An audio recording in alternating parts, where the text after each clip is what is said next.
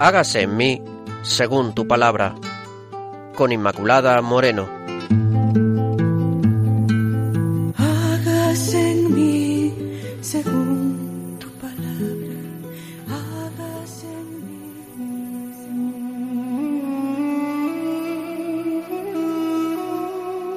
Bienvenidos, queridos hermanos, al programa Hágase en mí según tu palabra. Les presento a quienes eh, formamos parte del equipo de este programa. Pilar Álvarez, el padre Carlos Rey Estremera y quien les habla, Inmaculada Morena. Muchas gracias un día más por su atención, por estar ahí. También muchas gracias por todos sus correos. Ya saben que pueden seguir poniéndose en contacto con nosotros a través del correo electrónico hágase en mí según tu palabra arroba radiomaria.es hágase en mí según tu palabra arroba radiomaria.es Claves para leer la Biblia.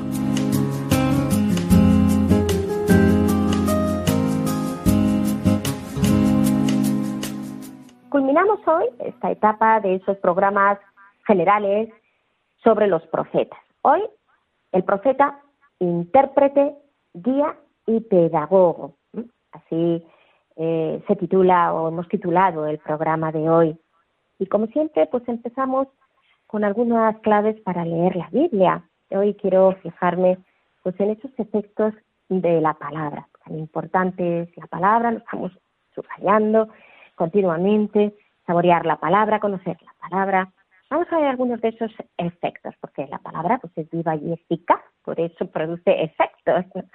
Entre ellos es creadora, palabra lo vemos en Génesis 1.3, por ejemplo, 6.9.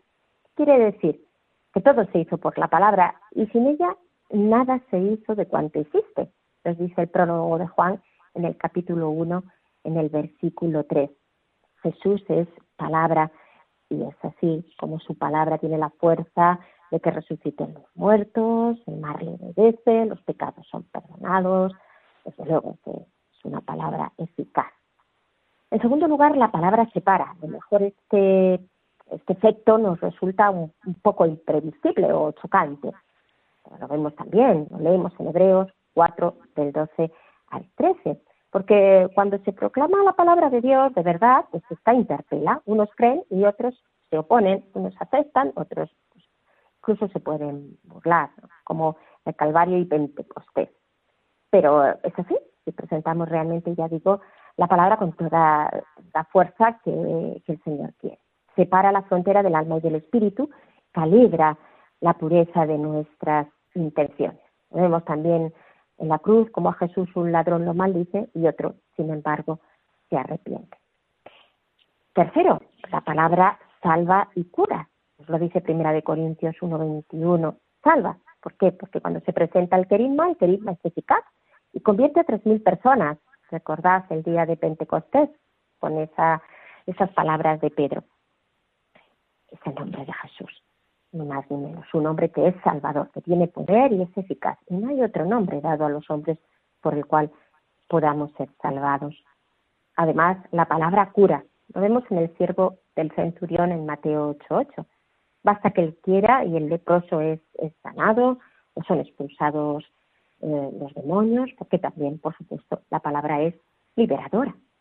Produce fe y convierte. Además, lo tenemos en Romanos 10.17, cuando Dios propone la salvación mediante la predicación, que dice San Pablo que es necedad.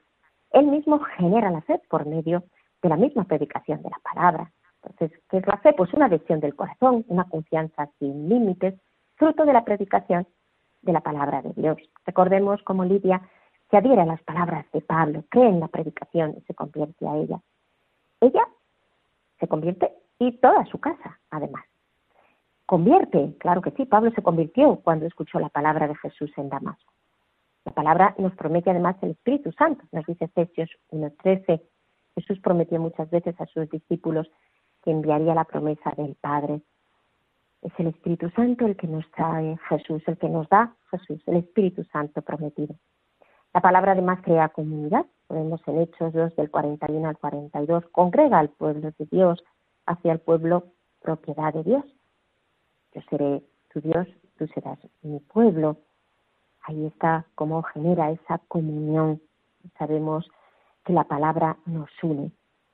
Y la palabra, por supuesto, produce vida eterna, nos dice en Juan 5:24. Así el que escucha y hace vida la palabra de Jesús tiene vida eterna, dice Juan 5:24, como acabamos de decir.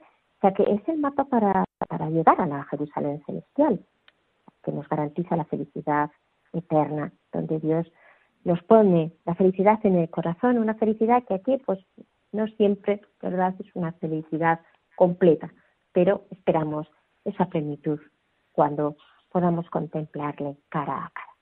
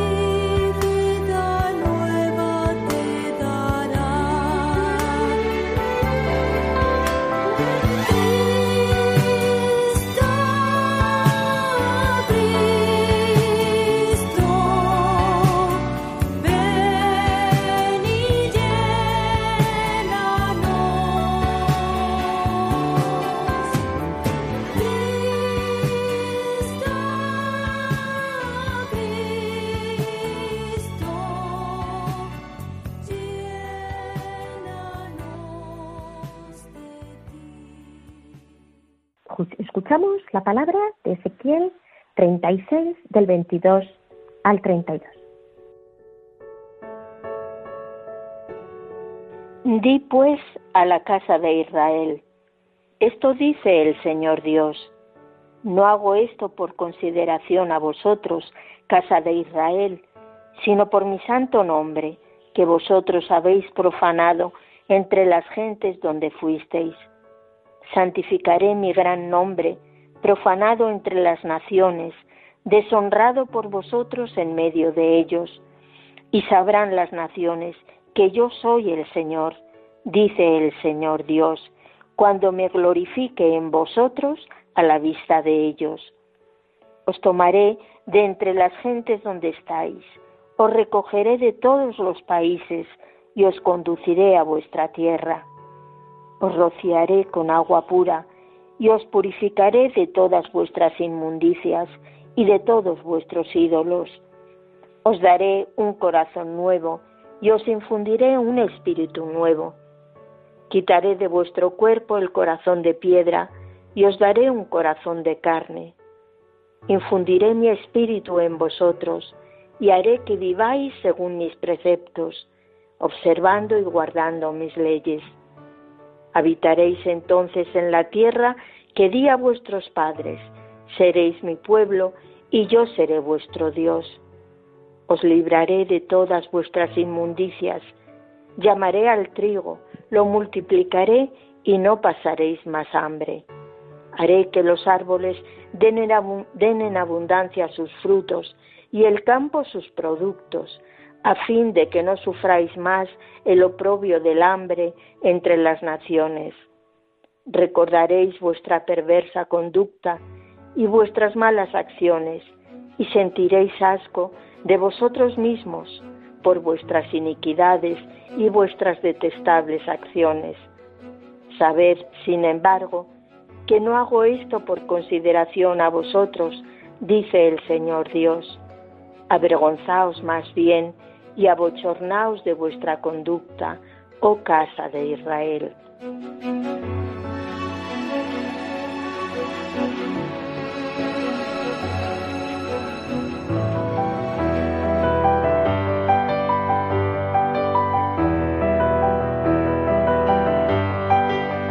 Dios al encuentro del hombre.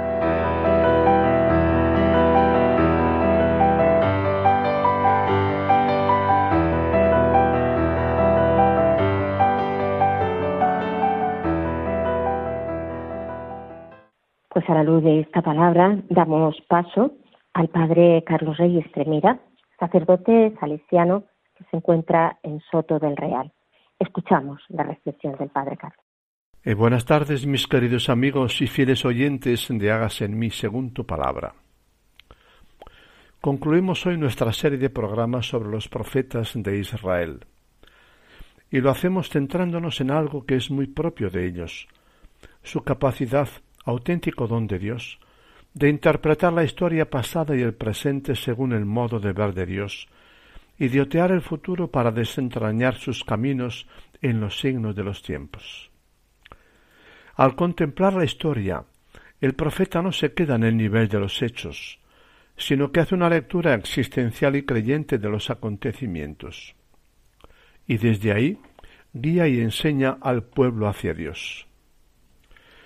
Los profetas fueron auténticos guías y pedagogos que educaron al pueblo en su largo recorrido histórico.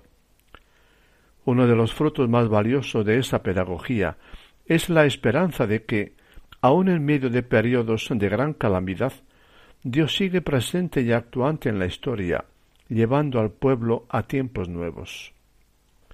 Y sin más introducciones, comenzamos. El profeta de Israel Judá denuncia con gran vigor y de forma muy concreta lo que daña la vida humana. El ejercicio abusivo del poder político militar, la injusta administración de la justicia en los tribunales, el fraude en el comercio, la esclavización de las personas, el, el, acaparamiento de tierras por latifundistas con la consiguiente pérdida de tierras e independencia económica de muchos agricultores, el impago de los salarios a los obreros, el lujo ofensivo de los ricos a la cara misma de la gente hambrienta, los abusos en los préstamos, el abuso con las personas jurídicamente débiles como las viudas, los huérfanos y los emigrantes, el imperialismo expansionista de las grandes potencias político-militares, la crueldad y el genocidio étnico en la guerra. Y al par de todo ello, la práctica de una religión ritualista y fetichista, insensible a la injusticia y al dolor humanos, opio tranquilizador de conciencias, moneda de cambio espiritual para comprar y domesticar a Dios. Como se ve, un primer tema de los profetas es la sociedad. Buscan un nuevo orden en la misma. El profeta de Israel no es un político experto capaz de elaborar ofrecer y llevar a cabo un proyecto económico social concreto o un plan de reforma con sus estrategias y recursos a emplear. Ni lo intenta ni lo puede. Pero apunta pistas, principios éticos, actitudes básicas para con Dios y el otro ser humano. Principios, actitudes por donde debe ir un pueblo y el individuo humano.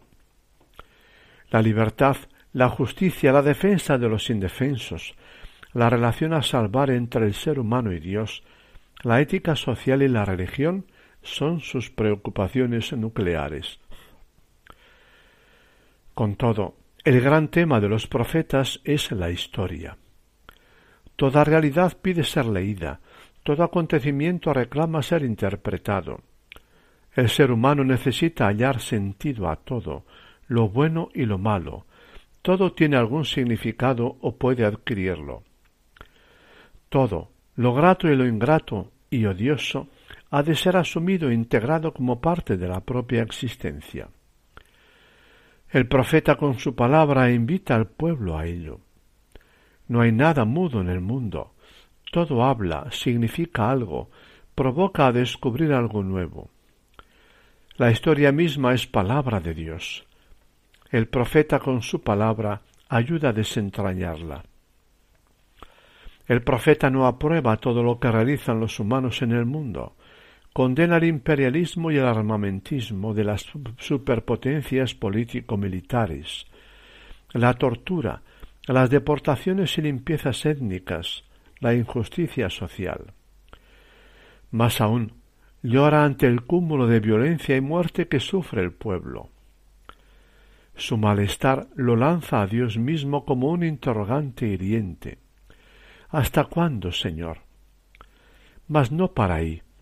invita a leer en profundidad tanto los acontecimientos dolorosos, Amós, Isaías, Jeremías o Ezequiel, como los gozosos, el segundo Isaías. ¿Qué significan todos ellos para la existencia del pueblo? ¿Y para su futuro? Muy metido en el corazón de Dios está asimismo muy metido en el corazón de su pueblo y de la historia. El profeta recuerda y reinterpreta el pasado. Sobre todo Oseas, Jeremías y Ezequiel, como también el segundo Isaías, le recuerdan a Israel lo que Dios ha hecho por ellos al sacarlos de Egipto, al guiarlos por el desierto, al introducirlos en la tierra de Canaán, al enviarles profetas. Hacen memoria de Dios entre ellos. Les releen las experiencias del pasado en función del presente. Vividas siglos antes, deben seguir siendo el recuerdo fundante de su existencia tenaz. Los cristianos harán la memoria de Jesús y de su vida a favor de los seres humanos, desvelando su sentido actual. Le hacen también memoria de sus aberraciones morales y religiosas, se las recuerdan para interpelarles, tocar su conciencia e invitarles a mayores niveles de verdad. No hay momentos de verdad en la vida del individuo humano y de los pueblos en que tiene que desmitificar su supuesto origen puro, sus glorias pasadas, sus páginas blancas, sus títulos de grandeza, y reconocer sus páginas indignas e inmemoriales, e inmorales, perdón. A menudo van basándose en lo que somos pueblo de Dios, pueblo elegido, se han permitido hacer barbaridades, Solamente la revisión y confesión sincera del pasado nos puede ayudar a no caer en las mismas, condición que se repite en la historia de pueblos modernos. ¿Por qué la creación de comisiones de la verdad? Todo pueblo o colectivo humano debiera aprender de Israel a desmitificar su historia y a confesar sus páginas negras. Uno de los grandes favores que le hicieron los profetas a Israel, otra cosa es que lo aprendiera de verdad. Qué importante es la memoria y la confesión de individuos y en pueblos. Gracias a los profetas especialmente, Israel se convirtió en el pueblo de la memoria, y por ello en un pueblo de mayor nivel ético, ético y más capaz de esperanza. El profeta interpreta sobre todo el presente. No lo hace como un político o un sociólogo, sino desde otras claves de análisis. Hasta desde un punto de vista político tuvieron razón Isaías y Jeremías con su política de neutralidad al desaconsejar la alianza contra Asiria y Babilonia, pero su lectura pretendía ser profética. Buscaba su porqué, su sentido. ¿Qué significaba la amenaza o invasión de Asiria y de Babilonia? porque ocurría la pérdida de la independencia nacional, de la tierra, de la libertad de los hijos del pueblo. ¿Por qué el exilio? ¿Qué sentido podía tener mirarlo al futuro y qué actitudes se estaba pidiendo en el presente?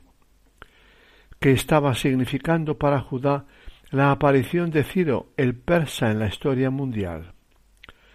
El profeta es intérprete de la historia, por serlo desde Dios, es habría que llamarlo teólogo de la historia. Sobre todo el profeta trata de otear el futuro, intenta desentrañar los caminos de Dios en los signos de los tiempos. No es futurólogo, ni adivinador, ni lector de horóscopos, es escrutador y discernidor de la historia desde Dios. Sólo desde un Dios fiel al ser humano puede ser creador de esperanza para un pueblo agritado tantas veces por el desaliento. A menudo no sabe el mismo qué puede acaecer en la historia. Más aún, es más realista que la mayoría de su pueblo al otear el horizonte. Vislumbra negros nubarrones, la proximidad de la invasión del enemigo con todas sus crueles secuelas, el destierro, pero no sabe por dónde, cómo y cuándo saldrá Dios a favor de los suyos. Isaías, Jeremías, Ezequiel o Habacuc como más tarde Jesús, saben lo que es vivir existencialmente colgados de Dios, por lo que no pueden proponer otra cosa sino la fe que espera y confía en Dios. Fe desnuda de todo apoyo humano, pues no disponen de la vara mágica de Moisés para hacer girar los acontecimientos a favor de su pueblo. ¿No es este el problema último de todo ser humano? Gran problema es, casi en todos los tiempos y en todos los pueblos, la injusticia en la sociedad y la injusticia en las relaciones entre los pueblos. Y mayor problema es la incertidumbre ante el futuro, junto a la necesidad de una mayor justicia socioeconómico-cultural. Es esencial la necesidad de la esperanza, dada la fragilidad consustancial del ser humano y de sus proyectos personales y colectivos. En la lectura del presente el profeta invita a hacer una lectura más honda que la meramente militar o política desde el parámetro de poder. No es un político ni sociólogo que analiza la relación de fuerzas, no niega las causas segundas o inmediatas de los acontecimientos históricos, los político-militares, los económicos, pero desciende a niveles más hondos. Hace, en primer lugar, una lectura moral. Los agentes de destrucción externos, Asiria, Babilonia, Egipto, le llevan a descubrir y mostrar la dinámica y el grave proceso de deterioro y descomposición moral y social que está viviendo el pueblo desde hace tiempo. La pérdida de la propia identidad y, de valores inolvidables, el olvido de Dios amor, fundamento de la existencia. El profeta es un centinela de la voz da la voz de alerta ante el peligro de fuera, pero este significa que algo dentro del pueblo no marcha e invita a sacar las consecuencias. Pero el profeta hace todo esto y sobre todo una lectura existencial y creyente. Dios está llevando a su pueblo por caminos nuevos que reclaman mayores niveles de fe y esperanza.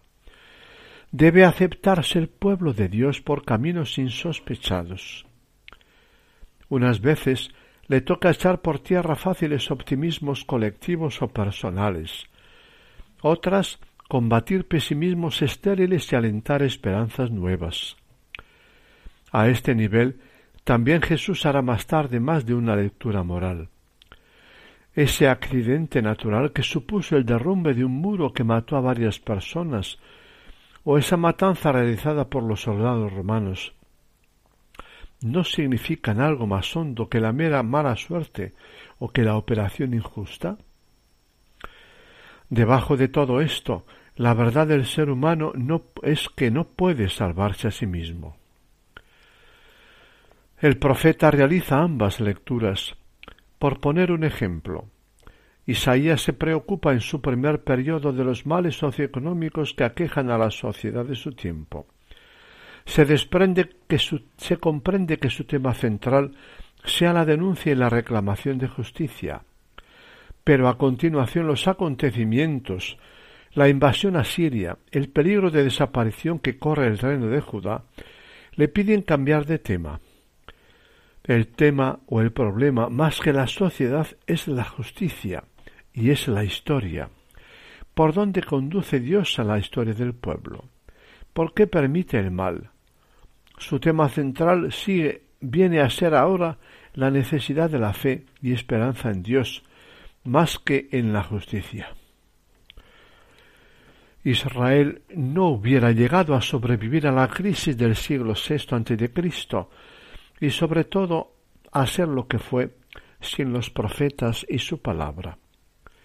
Por su parte, nacieron dentro de este pueblo que venía viniendo rasgos singulares. Fueron hijos suyos, del mismo mamaron sus mejores tradiciones.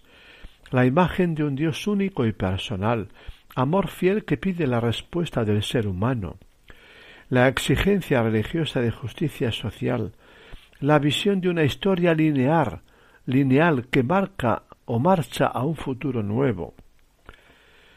Y con todo, ellos fueron dando a luz al Israel auténtico, hicieron de guías y pedagogos que le educaron en su largo recorrido histórico. Lo hicieron al modo como lo hizo Oseas con su mujer, haciéndola reconsiderar sus caminos de mentira y muerte, para extraer de su corazón lo mejor que anida en él mismo.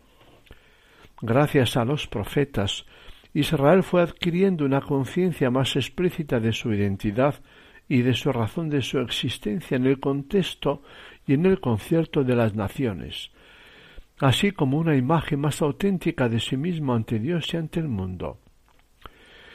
Gracias a Dios, o gracias a ellos, adquirió una nueva, una nueva fuente de esperanza y de coraje histórico, que le ha hecho sobrevivir a todos los avatares de su prolongada historia.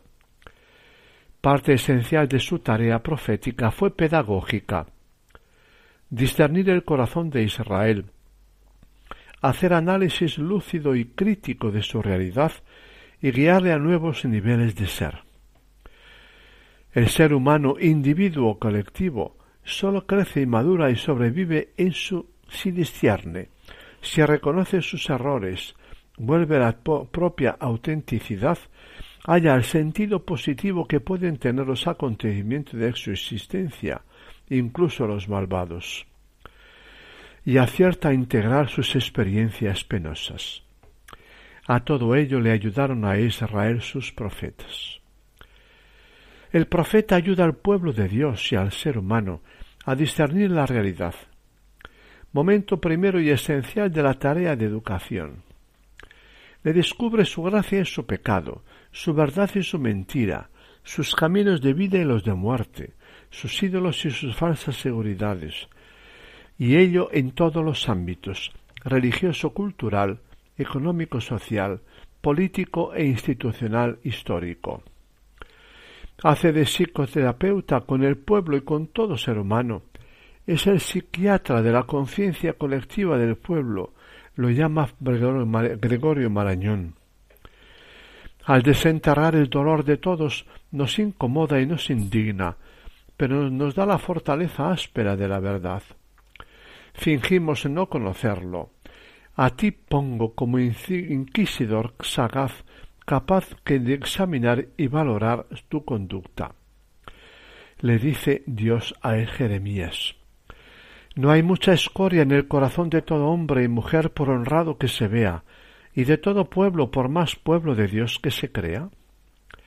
Tarea del profeta, sondear en las complejas enigmáticas honduras del corazón humano. Yo el Señor sondeo el corazón, examino la conciencia. Oseas y Jeremías en particular son los profetas que más a fondo penetran el misterio del corazón humano. Como es que creado a imagen por Dios, es sobre todo profundamente humano e incluso incapaz de conocerle hasta corresponderle y devolverle amor. Como muestra el capítulo 2 de Oseas, Consecuencia de ello, el profeta inquieta, molesta, provoca indignación, rechazo y hasta persecución y muerte. Se comprende que muchos hombres y mujeres se defiendan del profeta, de su mensaje y de su Dios. Nadie es profeta en su tierra. A los profetas les ha tocado vivir una existencia desgarrada y paradójica en su propio pueblo, como también le pasará después a Jesús de Nazaret. Además de leer los signos de la historia por donde van los nuevos tiempos, el profeta indaga la verdad y la mentira que existe en los palacios y en los templos, en el mercado y en la muerte, y en la religión, perdón, en la sociedad y en los entresijos del corazón humano. Es hombre de mirada lúcida y penetrante. Analiza la múltiple realidad que vive el ser humano o lo rodea, social, religioso, cultural o política, nacional o internacional, pasada o presente, viviendo situaciones de paz o de guerra, de escasez o de abundancia, de seguridad o de peligro. Es capaz sobre todo de interpretar esta realidad, de abrir sus causas y sus consecuencias, lo que hace desde Dios, desde unas claves de lectura que escapaban a la mayoría Por poner un ejemplo de la corrupción social imperante en el siglo VIII en Israel y en Judá, Amós e Isaías hacen no sólo una lectura moral, crítica social y religiosa acelerada, sino una lectura más honda, teologal, en relación con Dios. Estaban perdiendo a su Dios, su fuente de ser, por violar su alianza. Y por ello, lectura existencial, rompiendo con su Dios, ponían en peligro su propia sobrevivencia.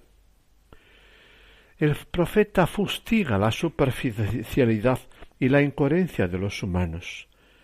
No es hombre resentido, es un hombre lúcido y sincero que actúa sobre todo en los tiempos de crisis de identidad de valores. Es la conciencia crítica del pueblo, conciencia insobornable, implacable, a menudo incluso en el tono. El filósofo ha de ser la mala conciencia de su tiempo, dirá Nietzsche, desde su superconciencia de ateo. No se vende ni al poder ni al orden establecido, ni a los intereses creados personales o colectivos de nadie. La ética está por encima de todo y debe impregnar todo. La política, la economía, las relaciones humanas, las instituciones. Situado en Dios, sensible a su proyecto para con su pueblo y los seres humanos, habla desde la onda de Dios, desde antenas de percepción de la realidad diferentes, su juicio no es sólo de orden ético, es también de orden histórico escatológico. No propugna tan sólo un orden social más justo, sabe que el destino o salvación del pueblo, del ser humano y de la historia entera está en Dios. El profeta es guía y pedagogo de Israel Judá, mediante la palabra de amor y de denuncia, de invitación a volver a la verdad y a la esperanza del profeta. Dios educa y guía al pueblo de Israel a lo largo de los siglos a través de los profetas. Le enseña dónde está su realización y su vida, dónde puede fundamentar su existencia.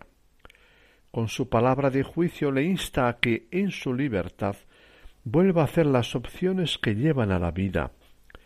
A menudo echa un jarro de agua helada sobre optimismos fáciles, colectivos o personales no es la eterna tentación del ser humano. Otras veces combate pesimismos estériles para alentar esperanzas nuevas. Abunda en el profeta la palabra de promesa.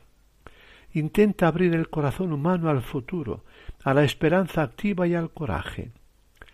Los profetas fueron los soñadores del futuro, no desde el corazón humano soñador desde su indigencia, ni desde un mero análisis optimista de la sociedad y de la historia.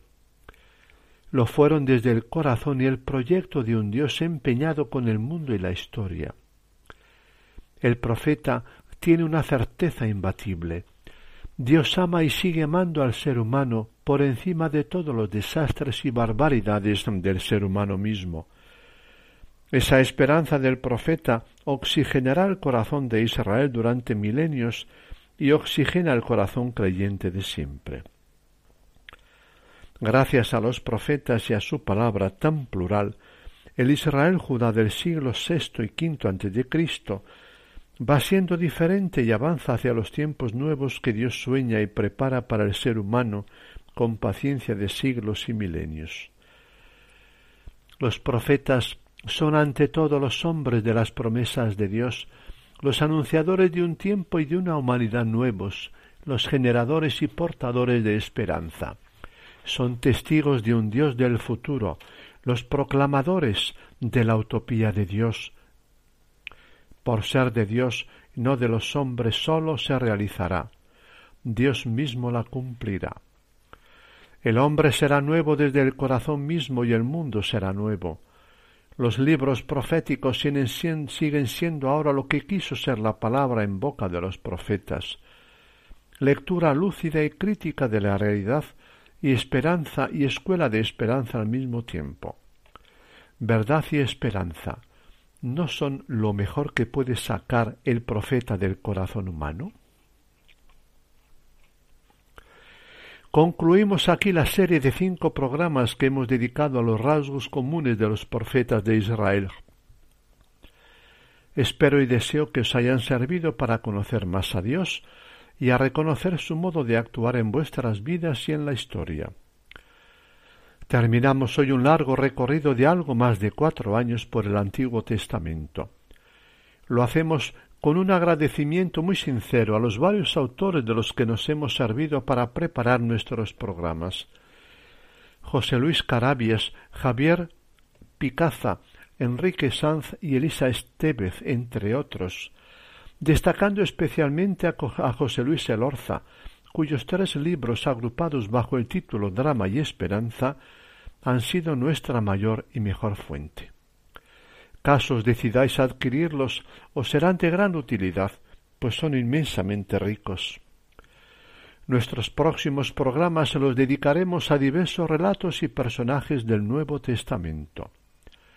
Lo haremos de la mano de Teresa Aribarnegaray, una autora seglar que hace una lectura existencial de la Biblia, que estoy seguro que os resultará muy sugerente por su cercanía y actualidad, y os ayudará mucho en vuestra relación con Dios. Os animo a que no faltéis.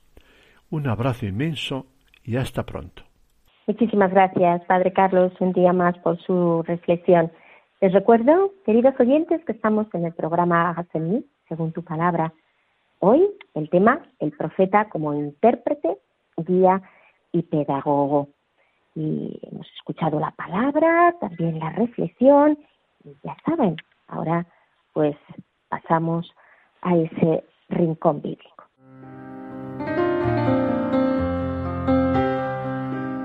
Rincón bíblico.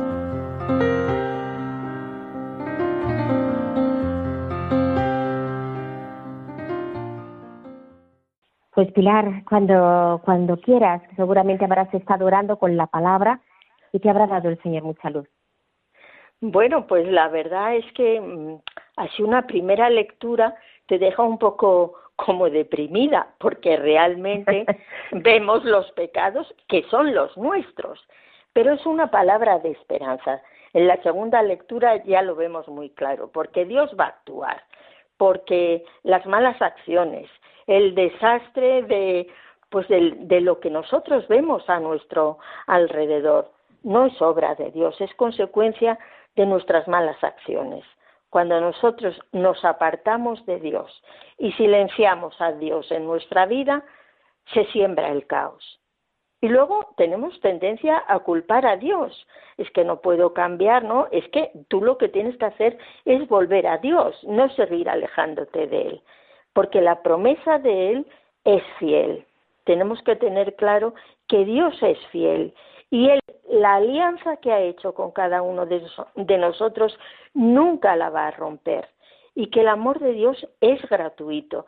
¿Cuánto nos cuesta al ser humano comprender la gratuidad del amor de Dios? Estamos tan habituados a ese trueque de tú me das y entonces yo te doy que no entendemos la gratuidad de Dios. Y es que Dios es bueno es, bondadoso, es misericordioso, no tiene asco de nosotros, de nuestras, de nuestras malas acciones, porque Él no se puede negar a sí mismo.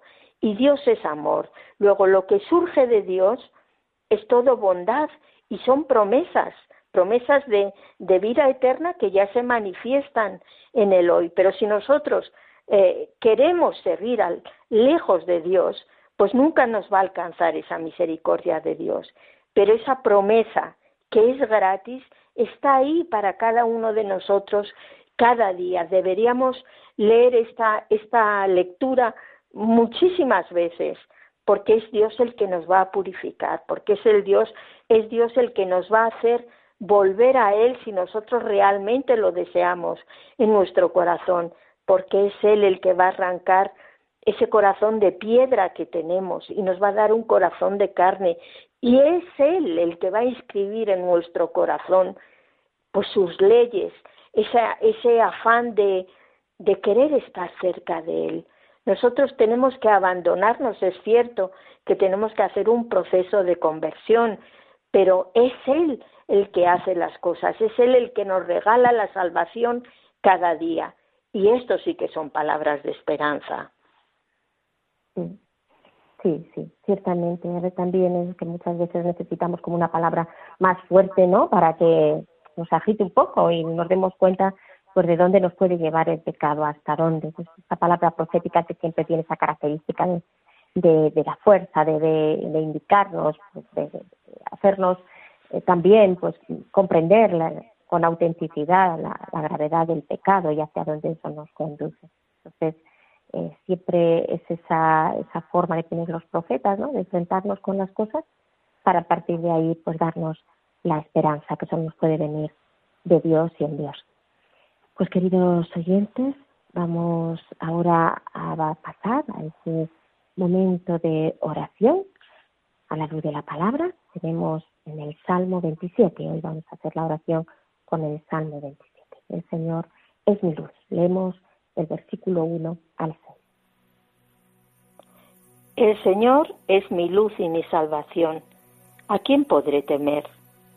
El Señor es la fortaleza de mi vida. ¿Ante quién puedo temblar? Cuando me asaltan los criminales para destrozarme, son ellos, mis opresores y enemigos, los que tropiezan y sucumben. Aunque un ejército acampe contra mí, mi corazón no teme aunque una guerra estalle contra mí, estoy tranquilo.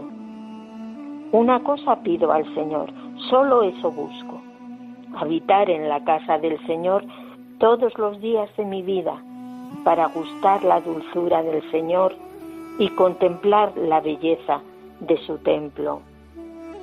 Él me dará cobijo el día de la desgracia, me esconderá en lo oculto de su tienda, me subirá a lo alto de la roca. Así mi cabeza dominará a los enemigos que me cercan. En su tienda podré ofrecer sacrificios entre aclamaciones, cantando y ensalzando al Señor. Gloria a ti, Señor, bendito y alabado eres por siempre, Señor. Gloria a ti, Señor, que eres nuestra luz, nuestra salvación, nuestro gozo, nuestra alegría. Nadie como tú, Señor. Gloria, gloria y alabanza eres tú siempre que nos enseña, que nos va mostrando el sentido de las cosas. Alabado y bendecido seas por siempre, Señor, que no nos alejemos de ti, que seas siempre para nosotros, que te dejemos realmente esa luz que ilumina toda nuestra vida, todo nuestro ser, toda nuestra persona. Bendito y alabado seas. Gloria Bendito a ti, Señor. y alabado seas. Gloria a ti, Señor, porque tú eres... Señor, bendito, Señor. Tú eres la fortaleza de nuestra vida, Señor. Tú eres nuestra seguridad, Señor. Tú eres el que nos quita los miedos, Señor. Porque solo cerca de ti no tenemos miedo y estamos tranquilos. Porque cerca de ti, ¿quién nos va a poder hacer temblar, Señor? Porque queremos permanecer todos los días de nuestra vida cerca de ti, Señor. en el cobijo de tu casa, Señor. Te alabamos y te bendecimos, Señor y no podemos dejar de aclamarte porque tú te has convertido en la razón de nuestra vida, porque tú eres, Señor, el que nos cuida y el que nos salva. Bendito y alabado seas por siempre. Gloria a ti, Señor, gloria a ti. bendito, bendito seas, Señor. Bendito seas, Gloria.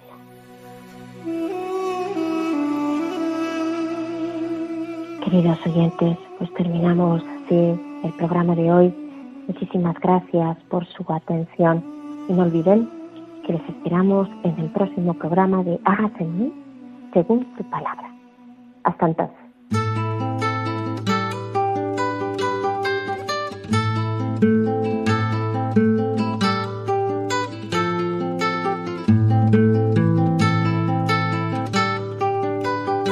Han escuchado Hágase en mí según tu palabra con Inmaculada Moreno. Hágase en mí según tu palabra, hágase en mí según tu sueño,